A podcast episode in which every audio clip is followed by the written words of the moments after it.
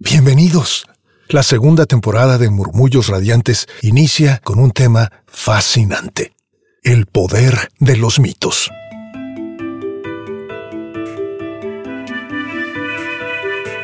Todos necesitamos mitos. Los mitos son historias fundacionales que nos dan vida y sin ellos morimos. Los mitos son grandes verdades disfrazadas de historias los seres humanos necesitamos mitos porque somos historias hechas de historias, poemas decantados de poemas, seres creados y nutridos por historias y poemas. La historia es una historia. Sin mitos no nos entendemos ni tenemos un ideal al cual aspirar. Agárrate. Los mitos son más sólidos que los hechos históricos porque los mitos están plantados mucho más hondo. Son árboles cuyas raíces alcanzan el estrato más profundo de nuestra historia personal y planetaria. Los mitos nos cuentan historias fundacionales, como la de Prometeo, robándole el fuego a los dioses olímpicos para que la raza humana pudiera progresar y algún día derrotarlos. Teseo, internándose al laberinto de Nosos para matar al Minotauro, para salir luego de allí con la ayuda del hilo de Ariadna. Jasón enfrentando a la medusa y al dragón para rescatar el vellocino de oro y con ello su legítimo trono. Gilgamesh o Noé sobreviviendo el diluvio universal.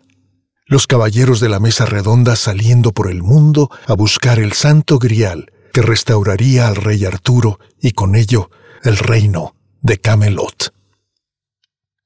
Los mitos son los recuerdos más antiguos que tenemos como especie, como grupo, y cuando se repiten casi idénticos en tantas culturas desconectadas, como por ejemplo el mito del diluvio universal, se refieren a sucesos históricos que no solo nos ocurrieron en algún momento, sino que luego nos formaron como civilizaciones. Reírnos de los mitos es como reírnos de nuestros recuerdos.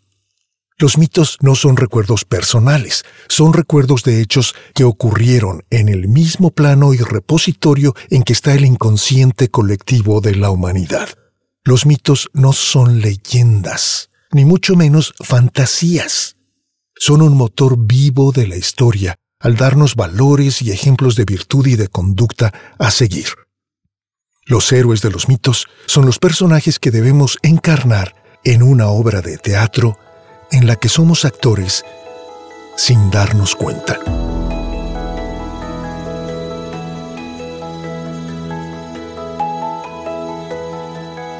Como las ideas, como el arte, como la moral, hay mitos buenos y malos. Un buen mito puede crearnos. ¿Sabías que los aztecas se inventaron el mito de la fundación de Tenochtitlan, su capital, la actual Ciudad de México? Sus sacerdotes crearon la historia de que habían fundado Tenochtitlan al toparse con una señal que su dios Huitzilopochtli les había dado años antes, según la cual debían peregrinar hacia el sur y asentarse donde hallaran un águila devorando una serpiente en un nopal. Esa historia tenía tanta miga y halló tan enorme resonancia entre los aztecas que los transformó. Empezaron siendo un pueblo sin hogar y sin historia, trastabillaron con hambre y frío por 700 kilómetros desde la mítica Aztlán hasta la actual Ciudad de México, y pasaron años muriendo de hambre en pedregales volcánicos plagados de víboras que todavía están allí en el sur de la Ciudad de México, hasta que por fin los señores de Texcoco y Tacuba, los grandes poderes de la región, les permitieron asentarse en lodazales y ciénagas del lago de Texcoco. Los aztecas se inventaron una historia tan inspiradora que los llevó a convertirse en el mayor imperio de Mesoamérica y los confines de su mundo conocido. Digo que los mitos pueden ser creados deliberadamente no para desbancar a los mitos, como hacen muchos necios que se la dan de profesores, sino todo lo contrario, para abrir muy grandes los ojos al poder de los mitos y a que podemos crearlos. ¿Sabías que el Islam, la segunda religión más extendida del mundo, está fundado en mitos creados a la medida, cientos de años después de la muerte de su profeta Mahoma. Es más, cada día está más claro que Mahoma, como Zaratustra o Hermes Trismegisto, tiene toda la pinta de ser también un mito creado. Ya dedicaremos todo un episodio a este fascinante asunto. Pero por ahora, conscientes de que los mitos pueden ser creados e impulsar a toda una civilización a conquistar el mundo conocido, releemos la mitología y los textos sagrados del mundo con estos ojos y vemos cuán vivos están. Y también cuáles mitos y textos sagrados convienen más y cuáles menos. Mahoma, Zaratustra, Hermes Trismegisto son héroes míticos para millones y millones de buenas personas. Los hechos y personajes portentosos que conocemos en los mitos son mucho más grandes que nuestro pequeño drama personal y por eso vale tanto la pena escucharlos porque hay periodos en la vida en que todos seremos Noé o Gilgamesh, arrojados de aquí para allá por el diluvio que nos rodea, apenas logrando mantenernos a flote. Qué consuelo entonces, que no tenemos que navegar solos y sin compás alguno. Sin las historias que nos cuentan los mitos, ya habríamos naufragado. Los aztecas no habrían llegado nunca a ser el imperio más glorioso de Mesoamérica, los musulmanes no hubieran logrado enterrar el Islam en las mismísimas venas de Europa, África y el Medio Oriente.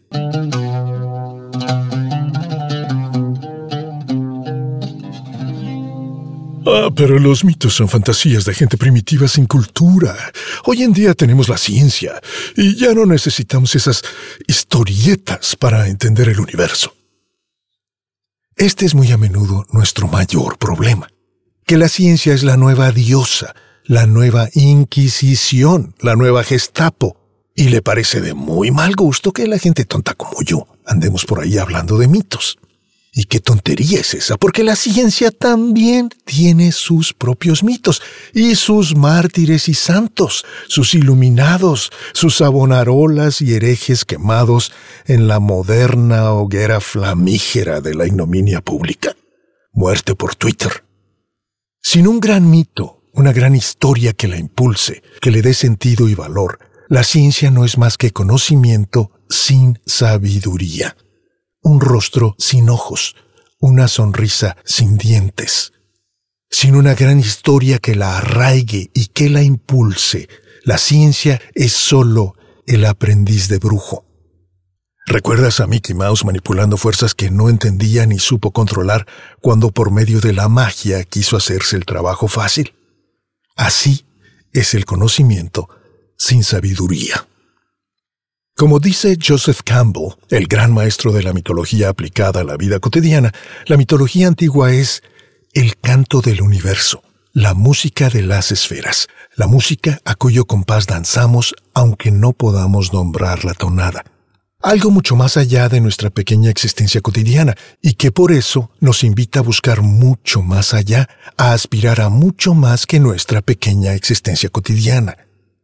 Nuestros ancestros se inventaron historias, por ejemplo, sobre los animales que cazaban para comer y del mundo sobrenatural al cual esos animales descendían al morir. Las primeras sociedades humanas aprendieron la dura realidad de que la vida solo sobrevive nutriéndose de otra vida, alimentándose de otra vida, tal como ellos tenían que cazar y comer animales para sobrevivir. Este era el gran misterio básico que los mitos debían explicar y valorar. La única manera de que la sangre y la violencia de la cacería no fuera tan solo una matanza cruel y tonta, una violencia sin ton ni son, era elevándola a un sacrificio ritual y en compensación por la violencia cometida a los animales para poder sobrevivir, los cazadores se internaron en cuevas pavorosas y profundas, literalmente el inframundo, allá donde ya no reina el sol, para rendirle homenaje al espíritu inmortal de los animales, queriendo concertar con ellos un contrato para animarlos a volver a la superficie, a ser sacrificados nuevamente. Los animales no eran objetos sin alma y sin sentido, eran enviados de aquel mundo sobrenatural para sustento de los seres humanos. Este era el acuerdo mágico y maravilloso entre los cazadores y sus presas, vinculados en un ciclo eterno de muerte, sepultura y resurrección. Esta es la preciosa historia que vemos ilustrada en las cuevas de Altamira, Lascaux y tantos otros lugares por todo el mundo.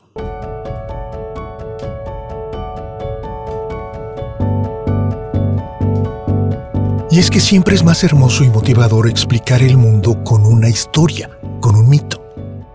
Ya leíste la maravillosa novela Vida de Pi, del canadiense Jan Martel. Viste aunque sea la película. No te la pierdas. Es la historia de un adolescente que tiene que viajar en una lancha con un tigre hambriento y mantenerlo a distancia durante semanas de vagar por el mar hasta que por fin es rescatado.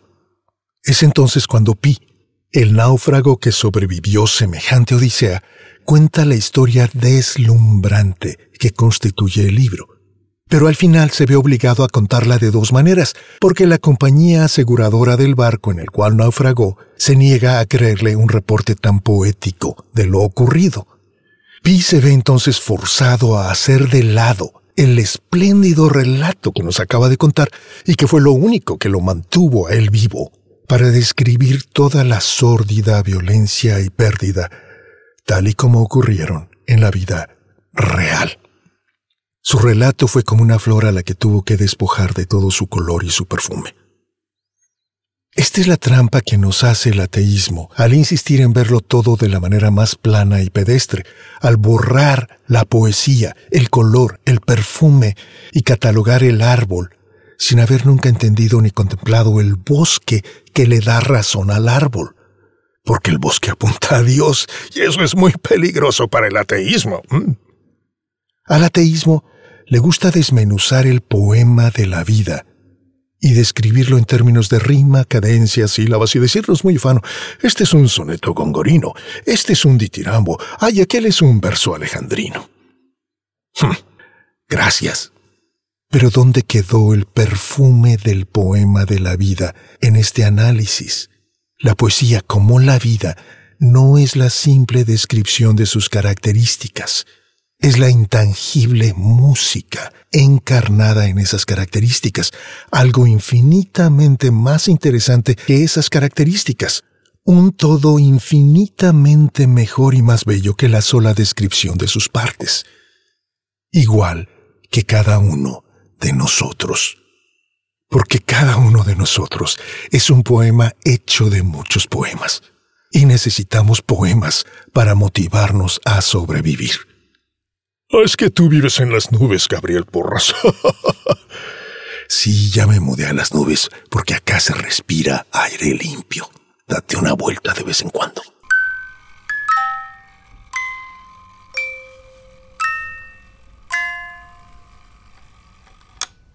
Cuando las sociedades primitivas descubrieron la agricultura, dejaron de ser nómadas persiguiendo sus presas para convertirse en agricultores grupos sedentarios cultivando semillas. La semilla se convirtió entonces en el nuevo símbolo del eterno ciclo de la vida. Porque la planta muere, pero su semilla es enterrada y resucita. Sabes que esto es lo que representa el bautismo. Este nuevo símbolo aparece en las religiones como la revelación de una verdad eterna, que de la muerte surge la vida. Que la muerte es tan solo un pasaje momentáneo antes de que reaparezca más gloriosa y triunfante aún la vida. Nadie lo dijo mejor que Jesucristo. Si la semilla no cae a la tierra y muere, no logra nada. Pero si muere, produce mucho fruto. ¿Quiénes son los personajes en todos los mitos? Los héroes. ¿Y por qué necesitamos escuchar las historias de estos héroes?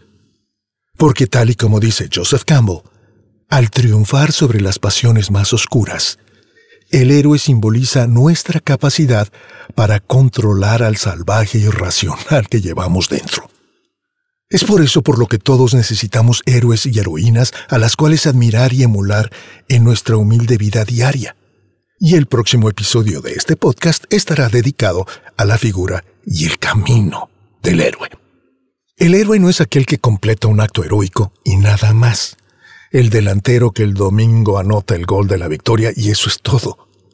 El héroe cubre una valiente y azarosa jornada de autodescubrimiento, porque al ser amenazado por la muerte por el monstruo o dragón de la historia, tiene que hallar o crear en sí mismo la templanza y la fuerza de carácter para cumplir su destino. Frodo Frodo no es un héroe porque finalmente arrojó el anillo al volcán de Mordor. Es un héroe porque se jugó la vida entera desde el primer momento, cubriendo el temible y sinuoso camino para llegar hasta el volcán de Mordor.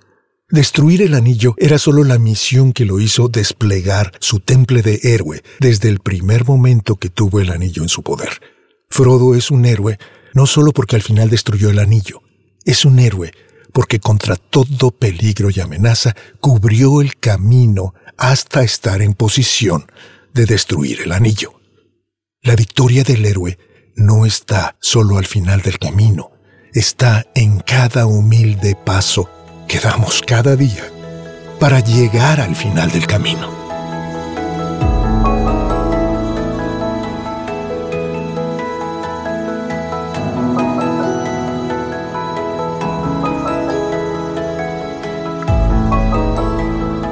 Más que aclarar el significado de la vida, el mito y el héroe nos ayudan a entender la experiencia diaria de estar vivos.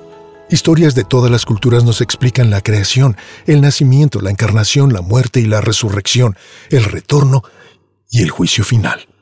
El ateísmo nos es impuesto por la fuerza a nosotros y a nuestros hijos en todas las escuelas con el cuento de que su explicación del universo y de la vida es más racional, más científica, más inteligente. Pamplinas, señoras y señores. El ateísmo es un remero que en medio del océano tira por la borda los remos y el timón de nuestra barca porque le parecen ideas anticuadas de cómo desplazarse entre las olas. Sí, ves, los mitos no te lo van a explicar todo a fondo de manera racional. Por eso es mejor olvidarlos. Mm. Eso es como decir que para ver mejor hay que sacarnos los ojos. Gabriel, es que tus ojos no te dejan ver más allá del horizonte, ¿ves?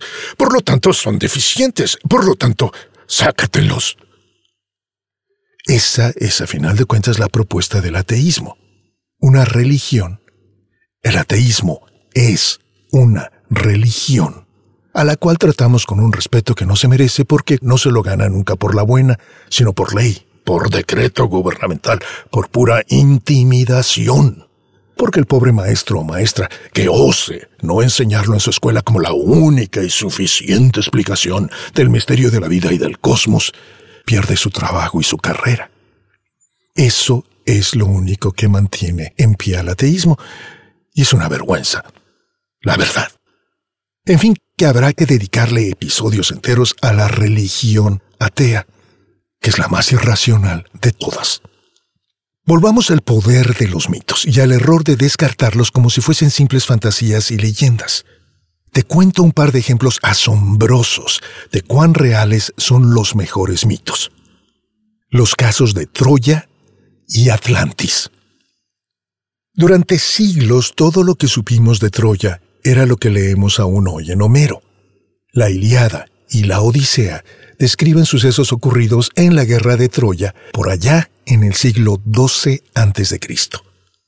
Los poemas homéricos son gloriosos, por cierto. Si vas a leer solo cinco grandes libros en tu vida, solo cinco, lee la Ilíada y la Odisea y ya llevas dos. Los otros son la Biblia, la Divina Comedia y yo diría que El Paraíso Perdido de John Milton. Pero este quinto puesto te lo dejo abierto para que tú me lo sugieras. Déjame un comentario aquí abajo con tu quinto gran libro o con tus cinco grandes libros si son mejores que los míos. La Ilíada narra la guerra de los aqueos contra los troyanos luego que el príncipe Paris de Troya se robara a la bellísima Helena, hija de Zeus y Leda y esposa del rey de Esparta, Menelao. El conflicto tardó once años en resolverse. Pero como ya habían pasado tantos siglos desde entonces, porque estamos hablando del siglo XII a.C., la Edad de Hierro, y toda la región de Troya había sido invadida y recuperada vez tras vez por docenas de generalotes de un color u otro a lo largo de los siglos, no se veían trazos de la antigua Troya. Y la gente, educada y racional, decía que todo aquello que nos cuenta tan gloriosamente Homero era tan solo una vieja leyenda, una fantasía.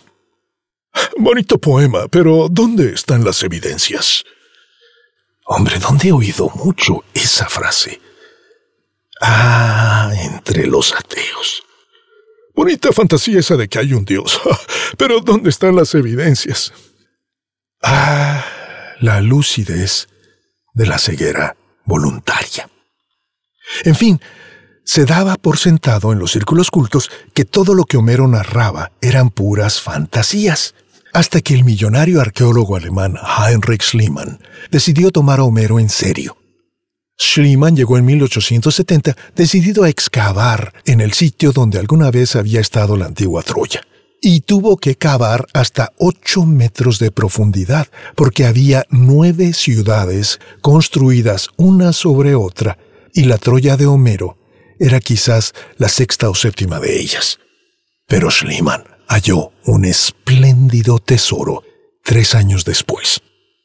Y habiendo hallado Troya, la ciudad atacada en la Iliada, fue entonces a buscar más en Micenas, la ciudad del líder de los atacantes de Troya. Y tomando en serio lo que nos dice otro autor antiguo, Pausanias, encontró allí la tumba del legendario Agamenón, el líder de los aqueos que atacaron Troya. Todos estos maravillosos descubrimientos ocurrieron porque un hombre decidió tomar en serio lo que decían los libros antiguos, que la gente culta en las universidades consideraba mitos y leyendas. Todo era cierto, todo tenía un fundamento en la realidad. Esos invaluables tesoros reaparecieron al mundo exterior porque alguien escuchó el mito y lo tomó en serio, aunque todos los profesores universitarios se rieran de él. Además, Schliemann ya se las traía. Cualquier hombre que bautiza a sus hijos con los nombres de Andrómaca y Agamenón merece una nota en la historia universal. Imagínate que estás en una reunión muy elegante y llegas. ¿Cuál es su nombre, señorita? Andrómaca Schliemann. Mm, eh, ¿Y usted, caballero? Agamenón Schliemann. Maravilloso. Pasen ustedes, pasen. Gracias a Schliemann, Hoy existe una disciplina llamada geomitología. Fíjate qué curioso. Precisamente para hallar los eventos geológicos reales que describen tantos mitos. Y hablando de geomitología, mi segundo ejemplo es algo aún más emocionante, creo yo, porque está ocurriendo en nuestros días ante nuestros asombrados ojos. Durante siglos escuchamos hablar de Atlantis, la avanzadísima civilización que un día fue tragada por las aguas y desapareció sin dejar sino la leyenda de su gloria. Todo lo que supimos por más de 2300 años nos lo cuenta el maravilloso Platón. La historia de la magnífica ciudad de Atlantis le había sido contada a Solón, el gran padre de Atenas, por los sacerdotes de un templo en Egipto, que Solón visitó hacia el año 600 a.C., por los días en que nació el Buda, por cierto. Intrigado, Solón les preguntó a los sacerdotes cuándo había sido tragada por las olas la maravillosa Atlantis, y los sacerdotes le contestaron sin dudarlo, hace nueve mil años. Ahora, si tomamos en serio estas cifras y sumamos esos nueve mil años a los 600 antes de Cristo, cuando Solón recibió esta respuesta, estamos hablando del año 9600 antes de Cristo. Y como tú y yo estamos hablando en el 2000 hacia el 2000 después de Cristo, tenemos que sumarle otros 2000 años a los 9600 antes de Cristo, y es decir, estamos hablando entonces de hace 11600 años. Bueno, pues resulta que hace 11.600 años se produjo en la Tierra un cataclismo de proporciones apocalípticas que afectó a todo el globo. Muchas ciudades e islas enteras, entre ellas seguramente Atlantis, desaparecieron en esa fecha. Y esto solo lo supimos hace apenas 15 años, en 2007. Pero es un dato tan cataclísmico en sus implicaciones que sacude y reescribe nuestras viejas nociones del origen de la historia. Si quieres investigar más sobre este fascinante evento, busca Gobekli Tepe en YouTube. Te dejo el enlace en las notas. Klaus Schmidt, otro arqueólogo alemán como Schliemann, te explicará sus asombrosos descubrimientos en esta avanzadísima ciudad en la Alta Mesopotamia que fue sepultada hace 11.600 1600 años. Gobekli Tepe es el más antiguo santuario del planeta, desmintiendo lo que dice Islam sobre la Meca, una ciudad monolítica más asombrosa y compleja que Stonehenge. Y es 7000 años más antigua que Stonehenge. ¡Qué emoción! O sea que aquel mito de la Atlántida del cual nos contó Platón no eran fantasías descabelladas, no eran leyendas y cuentos de hadas, sino que hay perfectos datos geológicos e históricos a la raíz del mito. ¡Bravo!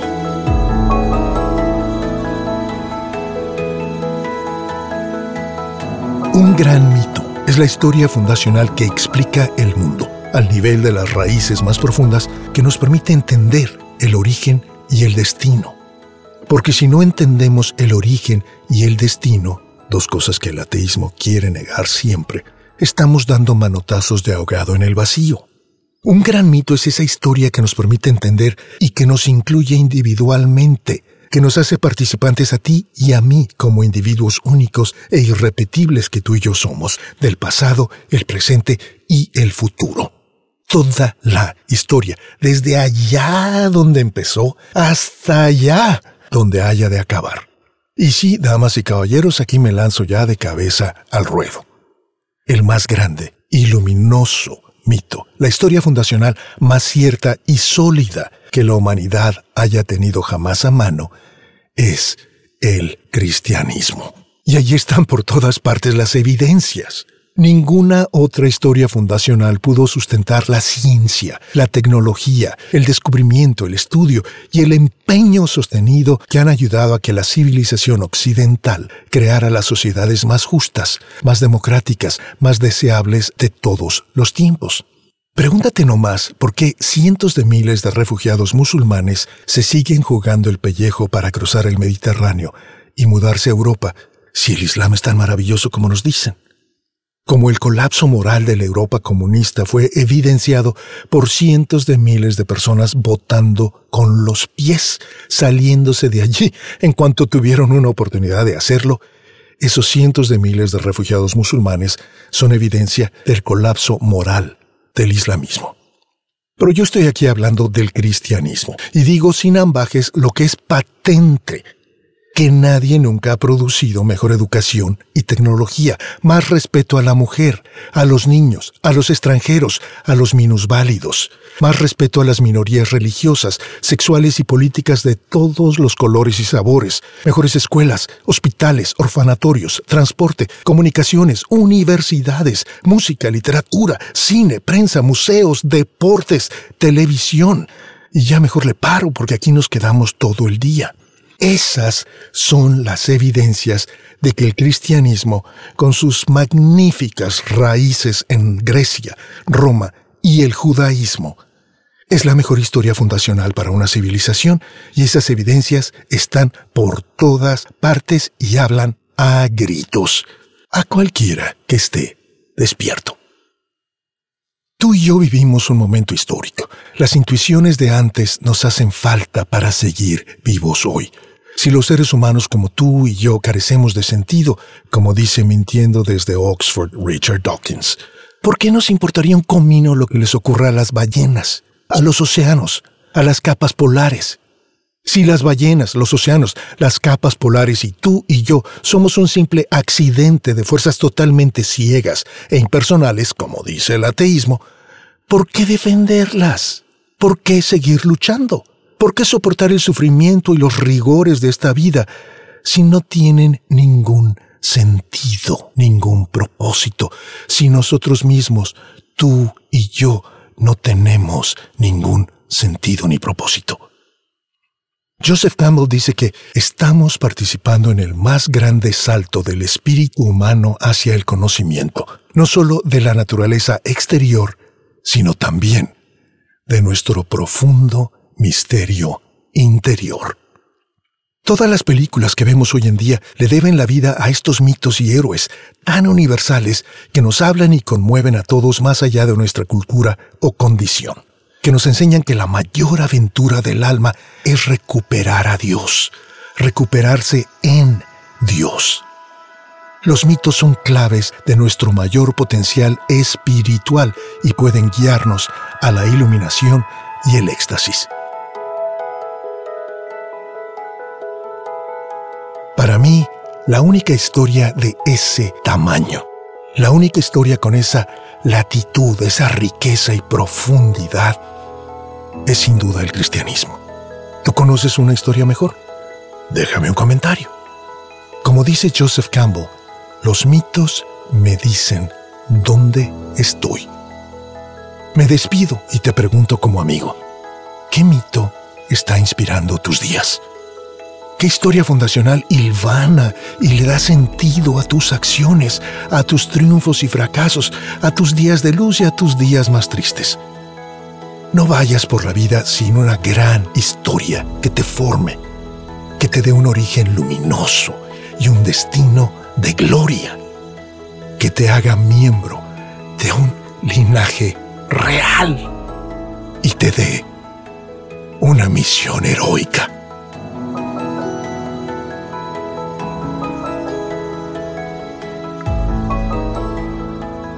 Gracias por escuchar. Soy Gabriel Porras, artista profesional de voiceover.